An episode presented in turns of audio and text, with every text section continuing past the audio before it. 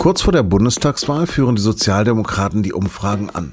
Doch jetzt könnten noch zwei Ermittlungen in seinem Finanzministerium zum Problem für den SPD-Kanzlerkandidaten Olaf Scholz werden. Das hofft zumindest die Union. Ob das aber wirklich als Wahlkampfmunition taugt, darüber habe ich mit Kerstin Gammelin gesprochen. Sie ist die stellvertretende Leiterin des Berliner Parlamentsbüros der SZ. Sie hören auf den Punkt den Nachrichtenpodcast der Süddeutschen Zeitung. Mein Name ist Lars Langenau. Schön, dass Sie zuhören.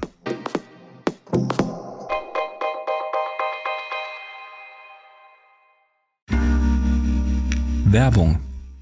Hi, ich bin Patrick Bauer, Reporter beim Magazin der Süddeutschen Zeitung. Und gemeinsam mit meiner Kollegin Eva Hoffmann habe ich an einer unglaublichen Geschichte recherchiert. Tom und Jana denken, sie ziehen mit ihrem kleinen Kind zu einer liebevollen Gemeinschaft. Aber sie landen in einer Gruppe, in der Menschen manipuliert und psychisch und physisch fertig gemacht werden. Wie schafft es die Familie da wieder raus? Im Schattenkloster. Chronik einer Gehirnwäsche ist ein SZ Plus Podcast in Zusammenarbeit mit Audible. Jetzt auf sz.de/slash Schattenkloster. Man sollte das Fell des Bären erst dann verteilen, wenn er erlegt ist. Eine alte Weisheit aus dem Jägerlatein. Anderthalb Wochen vor der Bundestagswahl sieht es laut den jüngsten zwei Umfragen so aus. Die SPD kann mit 25 bis 26 Prozent rechnen. Die CDU rangiert zwischen 20 und 23, die Grünen zwischen 15 und 17, die AfD zwischen 11 und 12, die FDP zwischen 10 und 11 und die Linke zwischen 6 und 8 Prozent. Vorsorglich hat Kevin Kühnert schon mal seinen Rücktritt als SPD-Vize angekündigt, falls es doch noch einmal zu einer großen Koalition kommen sollte. Aber für so ein Zweierbündnis aus SPD und Union könnte es eh knapp werden. Dreierkoalitionen hätten deutlich größere Mehrheiten, etwa aus Union, Grünen und FDP, vielleicht auch noch Rot-Grün-Rot. Oder aber aus SPD, Grünen und FDP, also einer Ampel. Aber eigentlich fehle ihm, meint FDP-Chef Christian Lindner, schlicht die Fantasie, welche Angebote SPD und Grüne den Liberalen überhaupt machen können. In jedem Fall aber wird es knapp und entsprechend hart werden die Bandagen auf den letzten Metern des Wahlkampfes geschnürt. So etwa beim zweiten Triell zwischen Armin Laschet und Scholz am vergangenen Sonntag. Da greift der CDU-Kanzlerkandidat den SPD-Mann gleich frontal an.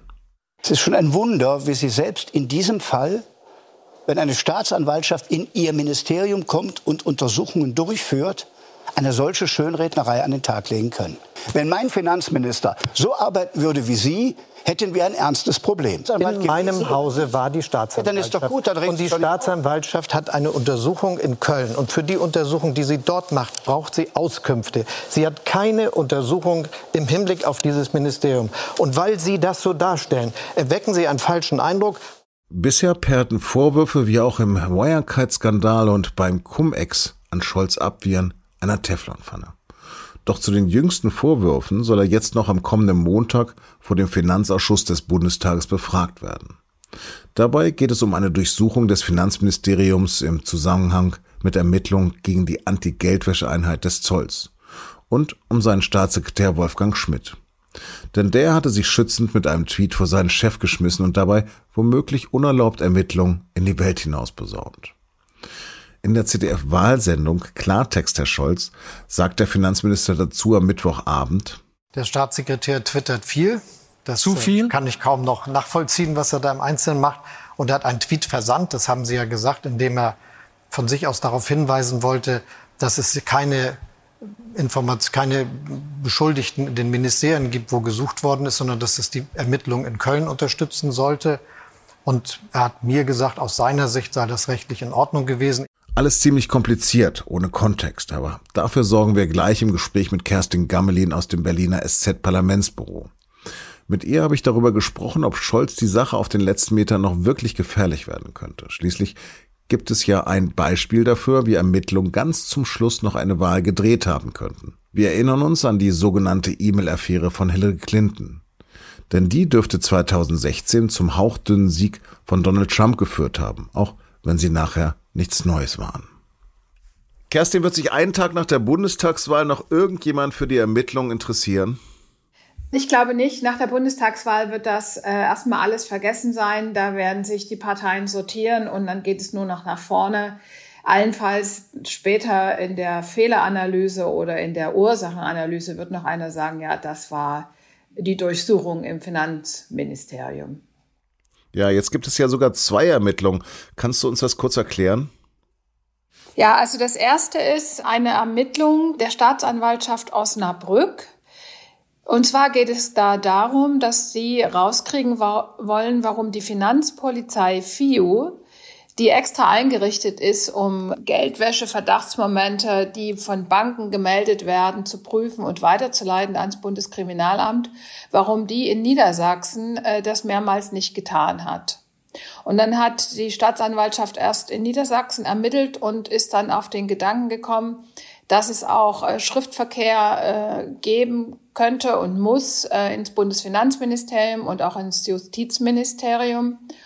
Und da haben die dann nicht angerufen und gesagt, gebt uns mal den Schriftverkehr, sondern die haben gedacht, womöglich könnten die da vielleicht was löschen. Jedenfalls haben sie dann die Durchsuchung angeordnet und standen vorige Woche plötzlich vor der Haustür. Das ist die eine Untersuchung. Also da geht es darum, ob Mitarbeiter der Finanzpolizei in Niedersachsen Kontakt hatten mit der Finanzpolizei in Berlin.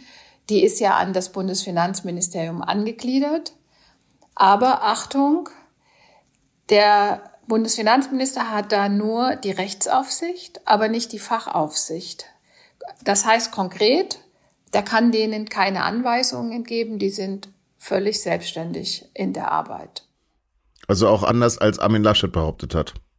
Genau, die hat, der hat keine Fachaufsicht über diese äh, Finanzpolizei. Das ist ja auch gerade Sinn der Sache.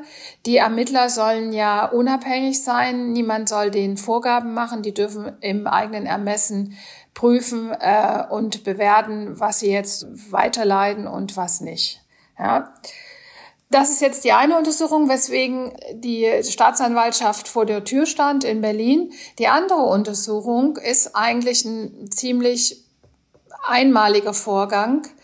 An dem Tag der Untersuchung, als die Staatsanwälte vor dem Finanzministerium in Berlin standen, gab es eine Pressemitteilung der Staatsanwaltschaft in äh, Osnabrück. Und in dieser Pressemitteilung ist nachzulesen, dass ähm, Ziel der Durchsuchung auch sein soll, herauszubekommen, inwieweit gegebenenfalls auch die Leitung der Ministerien in diese Vorgänge eingebunden ist was man natürlich so interpretiert, die schauen mal, ob Olaf Scholz da Mist gebaut hat. Das Interessante ist aber, dass in dem Durchsuchungsbescheid, den dann eine sehr junge Staatsanwältin und ihr Kollege äh, mitgebracht hatten, davon gar nichts stand, sondern da ging es einfach um eine erweiterte Sachstandsfeststellung, heißt zu Deutsch, die wollten halt schauen, wer welche Kontakte aus Niedersachsen in diese FIO in Berlin hatte. Und der Staatssekretär von Olaf Scholz, der dafür bekannt ist, dass er ständig erklärt und bewertet, wie sein Minister dargestellt wird und auch allen, die den kritisieren, dann ellenlange E-Mails schreibt, warum sie falsch liegen. Dieser Minister hat dann die Pressemitteilung und den Durchsuchungsbeschluss nebeneinander gelegt und diese Diskrepanz öffentlich gemacht. Und daraufhin hat der Staatsanwalt, Oberstaatsanwalt in Osnabrück ihm auch ein Ermittlungsverfahren angehangen. Was könnte jetzt seinem Staatssekretär Wolfgang Schmidt drohen?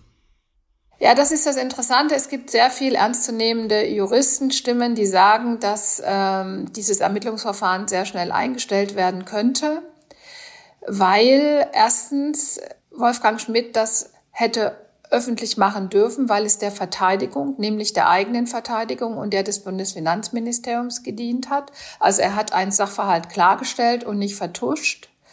Und äh, andere Juristen sagen dann, dass das nur strafbar wäre, wenn schon ein Verfahren vor einem Gericht in der Hauptsache, also welche Fehler hat die FIO in Niedersachsen gemacht, eröffnet worden wäre. Also man kann davon ausgehen, dass dieses Verfahren auch die Bundestagswahl nicht sehr lange überstehen wird. Lehnen wir uns mal eine Sekunde zurück und gucken mal da drauf. Ist das ernsthaft geeignete Wahlkampfmunition und könnte das Scholz noch die letzten Tage vor der Wahl gefährlich werden? Also das könnte schon Scholz äh, gefährlich werden, nicht aus inhaltlichen Gründen, glaube ich, aber schon einfach, weil das natürlich super Vorlagen sind für die politische Konkurrenz, insbesondere die Union, äh, die ja noch eine Trendwende erreichen will, also die, die Umfragen drehen will. Und man sieht ja auch, dass äh, Friedrich Merz sagt, seit dieser neue Finanzskandal, dieser angebliche Finanzskandal entdeckt worden ist, dass das die Wähler wieder zur Union treiben würde, weil man könnte ja keinen Kanzler haben, der so viele Finanzskandale an der Backe hätte. Also das wird genutzt, äh, das sieht man und deswegen könnte es Olaf Scholz selbst wenn es keine Beweise für irgendwas gibt und selbst wenn es offenbar da eine Diskrepanz gibt zwischen der Pressemitteilung und dem wirklichen Durchsuchungsbefehl und selbst wenn man darauf schaut, dass der Oberstaatsanwalt Südbeck in Osnabrück ein aktiver CDU-Politiker ist, trotz allem bleibt erstmal hängen, da ist was und das könnte Olaf Scholz schaden. Kerstin, vielen, vielen Dank für deinen Einblick in dieses Dickicht. Danke. Und jetzt noch Nachrichten. Die Polizei in Nordrhein-Westfalen hat womöglich einen islamistisch motivierten Anschlag auf eine Synagoge in Hagen vereitelt. Laut dem Innenministerium in Düsseldorf habe man einen sehr ernstzunehmenden und konkreten Hinweis erhalten. Demnach habe es während des am Mittwochabend beginnenden höchsten jüdischen Feiertages Jom Kippur zu einem Anschlag auf die Synagoge kommen können. Der Tipp habe auch die mögliche Tatzeit, den Tatort und den Täter umfasst. Vier Personen seien vorläufig festgenommen worden. Die Streiks bei der Deutschen Bahn sind vorbei. Die Bahn und die Lokführergewerkschaft GDL haben sich auf einen Tarifvertrag verständigt. Die Bahnmitarbeiter erhalten nun eine Erhöhung der Bezüge um 3,3 Prozent plus zwei weitere Erhöhungen bis März 2023. Außerdem erhalten alle Beschäftigten zweimal eine Corona-Beihilfe von mehreren hundert Euro. Auch über Änderungen bei der betrieblichen Altersvorsorge konnte man sich letztendlich einigen.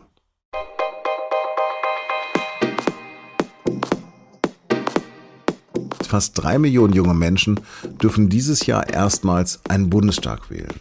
Was wollen sie? Im Auftrag des SZ-Magazins hat das Meinungsforschungsinstitut Forsa mehr als 1000 von ihnen befragt. Was ist das für eine Generation, die jetzt selbst die politische Bühne betrifft? Was erwartet sie von der Zukunft? Und will sie überhaupt wählen? Und wenn ja, wen? Antworten darauf finden Sie am Freitag im Magazin als Beilage der SZ im Abo oder am Kiosk. Redaktionsschluss für Auf dem Punkt war 16 Uhr. Vielen Dank fürs Zuhören und bleiben Sie uns gewogen.